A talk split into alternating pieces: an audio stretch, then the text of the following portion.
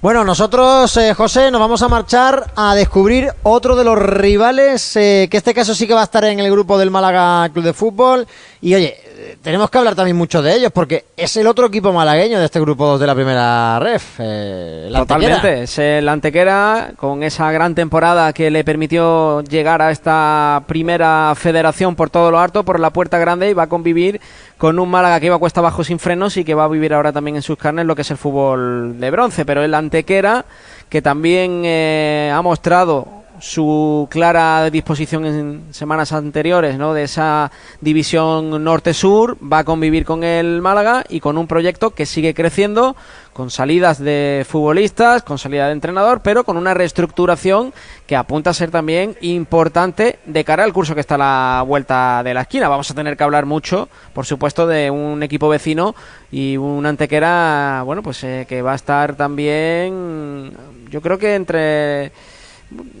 zona media, zona media. Yo creo que no va a ser ahí un rival fácil de batir el Antequera. Y un Antequera que hoy mismo ha hecho oficial un fichaje, otro más para el equipo blanquiverde. Nos marchamos a Antequera y nos marchamos a hablar con nuestro compañero Eduardo Villalón. Eh, Edu, ¿qué tal? Buenas tardes. Muy buenas tardes. Bueno, eh, Proyecto Antequerano debutando en esa categoría de primera red después de un ascenso espectacular, eh, avasallando a los rivales de ese grupo cuarto, prácticamente eh, color y preparando el asalto a una categoría bonita, este Antequera que también se está moviendo y está dejando muchos titulares este verano.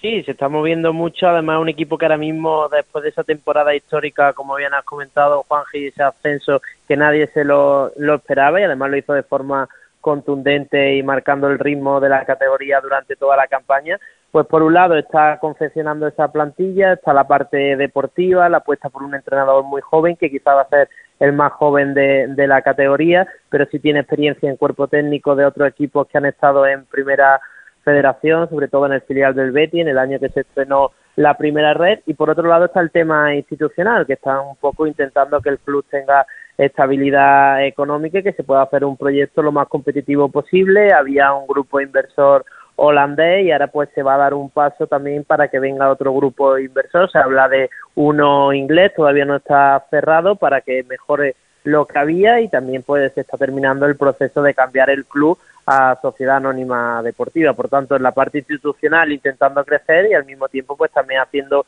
una plantilla que tiene 10 jugadores confirmados, más el caso especial de Maguli, que tiene contrato, pero todo parece indicar que va a ser una de las ventas importantes este verano, jugadores que aún no han renovado, que eran pilares fundamentales, y otros que van llegando, y también rumores de, de jugadores que están a punto de anunciarlos como nuevas incorporaciones.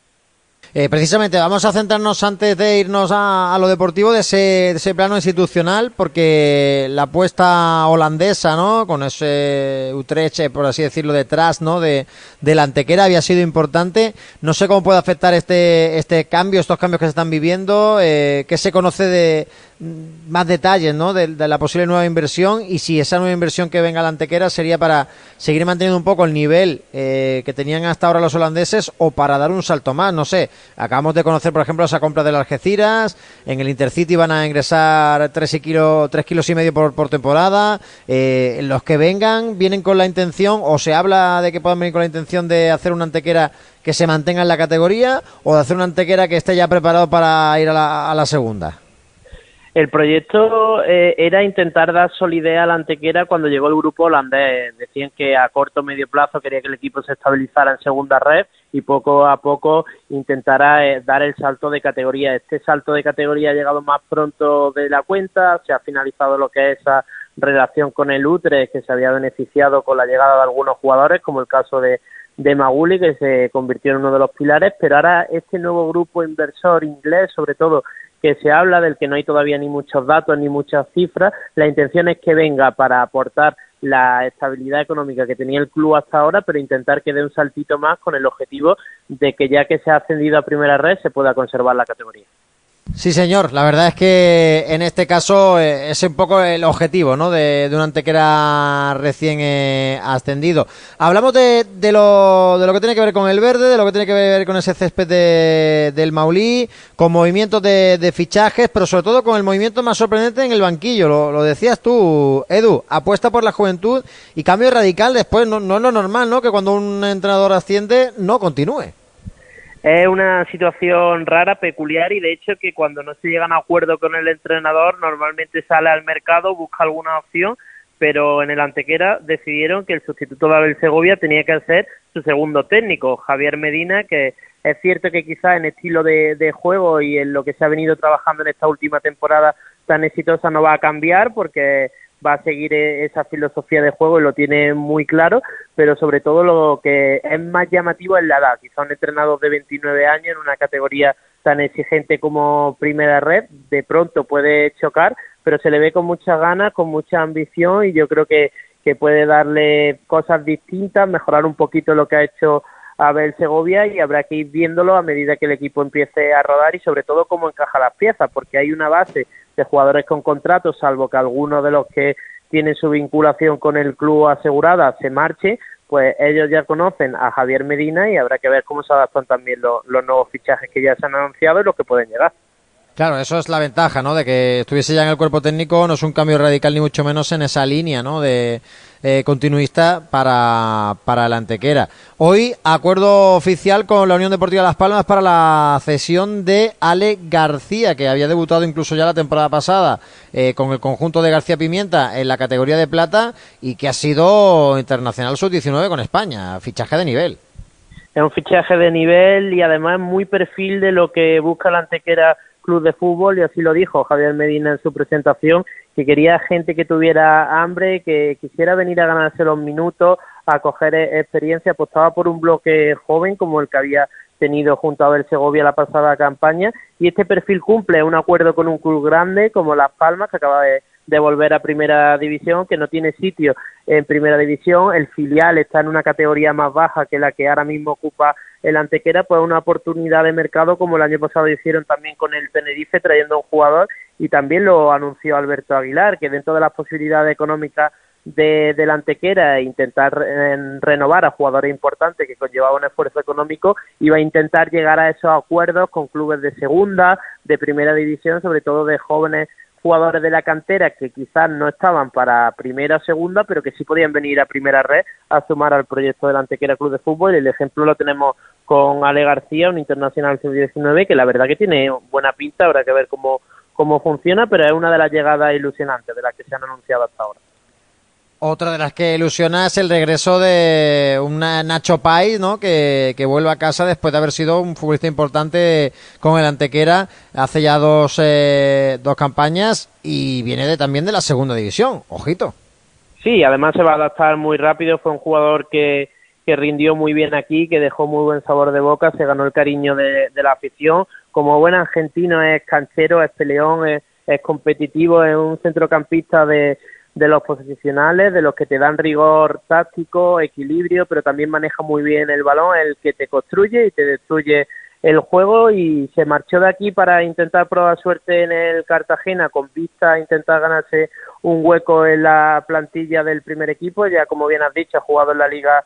en Marván, en la segunda división, y ahora pues viene de nuevo Antequera porque el filial del Cartagena se ha quedado en segunda red y el Antequera le ofrece la oportunidad de estar en primera red un poquito más cerca del fútbol profesional, que es lo que aspira este joven centrocampista argentino. Pues te quería preguntar por un nombre propio. No sé si va a haber eh, acercamiento o directamente ya se ha roto todo con Luis Alcalde. Fue, creo, quizás el hombre de la temporada también en clave Antequera el curso pasado. Pues uno de los nombres que está encima de la mesa, José, tanto el de Luis como Maguli que he comentado anteriormente, que tiene contrato, pero se espera que se pueda cerrar su fichaje al Betis Deportivo. Lo único que falta creo que son temas burocráticos del transfer, a ver si se puede arreglar y quizás esa salida pues daría un poquito de músculo económico para cerrar a Luis. Javier Medina lo tiene como prioridad, quiere que se quede, de momento no hay noticias de que haya renovado su contrato, ahora mismo jugador libre y también se conoce por otro lado que tiene ofertas de equipos de, de la categoría de primera red que se quieren hacer con su servicio porque es un jugador muy completo, al igual que Lanzini, que suena también para Algeciras y que no ha renovado con el Antequera. Son tres nombres, tres pilares que al Antequera le gustaría mantener, pero yo si me tengo que mojar, de los tres creo que a lo mejor se puede quedar uno y yo creo que van a intentar que sea Luis, pero de momento no, no hay nada cerrado y hay rumores tanto de que se pueda quedar como que se pueda marchar. ¿De pretemporada hay algo ya cerrado por allí por el Maulí, Edu? De momento nada, en principio segunda semana de julio, a lo mejor tercera, pero no hay nada oficial, al igual que tampoco conocemos quién va a acompañar a Javier Medina en el, en el cuerpo técnico, son cosas todavía que el club tiene que anunciar y que todavía tampoco nosotros hemos podido conocer ni indagar. De momento son cosas ahora mismo que no se han hecho públicas. Edu, no sé si se ha hecho oficial o si se va a producir esos posibles fichajes que iba a realizar el Antequera a raíz de ese acuerdo también con una academia de Gambia. No sé si se han cristalizado esas operaciones que estaban previstas por parte de, del equipo. De momento el club no ha hecho nada oficial, pero sí suenan dos chicos que firmarían por un año y que empezarían en en con ficha del filial, con ficha del Antequera B, pero no se ha hecho nada oficial, caso similar a lo que pasó con, con Maulio la temporada pasada con Hamdun, que eran jugadores que quizá venían para el filial, pero que si gustaba el entrenador se podían quedar en la primera plantilla. De momento ese acuerdo no, como también se ha roto la relación con el Utrecht, que el Utrecht tenía una academia en Ghana y en algunos países de África, pues de momento no sé cómo va a quedar ese asunto y lo que sí suena son varios nombres, algunos de ahí muy cerquita, de, de Málaga, como es Destiny y la UNDE, que los compañeros de Sport habían anunciado que iba a firmar por dos temporadas, procedente del Palo, aquí en Antequera, no se ha hecho oficial tampoco. Suena un centrocampista sueco del San Roque del Epe, Joel Ristra, que lo conocen de la pasada temporada, y también la posible vuelta de Jeremy Socorro, que es un lateral izquierdo del Tenerife, que a priori iba a ser la pretemporada con el primer equipo del Tenerife, pero que podría volver de nuevo en otro acuerdo de sesión por una temporada y reforzar al Antequera Club de Fútbol. Ahora mismo son tres nombres que están en la mesa y que creo que en los próximos días pueden